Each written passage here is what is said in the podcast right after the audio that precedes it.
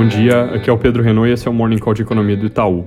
Destaque de hoje no noticiário internacional é a primeira conversa por telefone entre os presidentes Joe Biden e Xi Jinping, onde eles discutiram direitos humanos, política comercial e segurança, com o presidente Biden adotando um tom duro no fronte comercial ao expressar preocupações com políticas coercitivas e injustas por parte da China e mantendo também uma postura crítica com relação à posição do governo chinês sobre Hong Kong e Taiwan.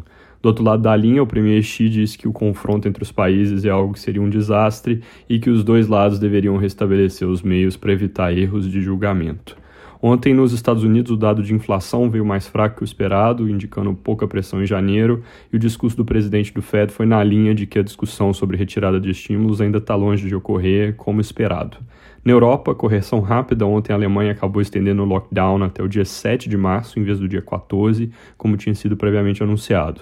Sobre Itália, o governo, em formação do Mário Draghi, já conseguiu apoio suficiente para formar uma nova maioria e o voto de confiança sobre o que vai se tornar provavelmente o primeiro-ministro deve acontecer no início da semana que vem. Aqui no Brasil, ontem a Câmara aprovou por 339 a 114 votos o projeto de autonomia do Banco Central, que deve ser sancionado em breve pelo presidente Bolsonaro, sem aprovação de nenhum dos destaques que foram propostos pela oposição, que poderiam desfigurar bastante o projeto. Como eu mencionei ontem, é um ganho institucional importante para o país e uma medida que reforça ainda mais a credibilidade da autoridade monetária.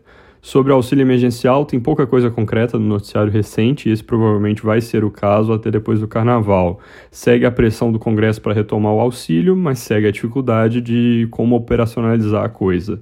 A proposta do ministro Paulo Guedes de fazer uma nova rodada com créditos extraordinários e estado de calamidade aprovado com uma emenda constitucional que também promova medidas de ajuste parece que ganhou algum espaço na Câmara e se a coisa caminha assim, com um pacote pontual em 2021 e contrapartidas que ajudam a conter gastos para os anos seguintes, o resultado líquido para a dinâmica das contas públicas pode até ser positivo.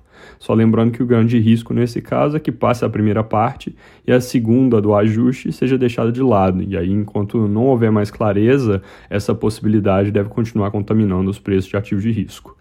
Da parte de dados, comentando rápido sobre as vendas do varejo de dezembro, que vieram bem piores que o consenso de mercado ontem e do que a nossa expectativa, que já era bem baixa, mas apesar disso, ter ganhado bastante destaque nos jornais de hoje e ser às vezes retratado como um presságio ruim para o início desse ano, nossos dados agregados de consumo de cartões mostram retomada do varejo em janeiro. Hoje às 9 sai o resultado do setor de serviços em dezembro. Ele deve mostrar uma queda de 2,4% no mês, ou um recuo de 5,6% na comparação ano contra ano. Nossa expectativa para esse número também é pior que o consenso de mercado, é, que tem 3,2% de recuo no ano contra ano, contra os nossos 5,6%.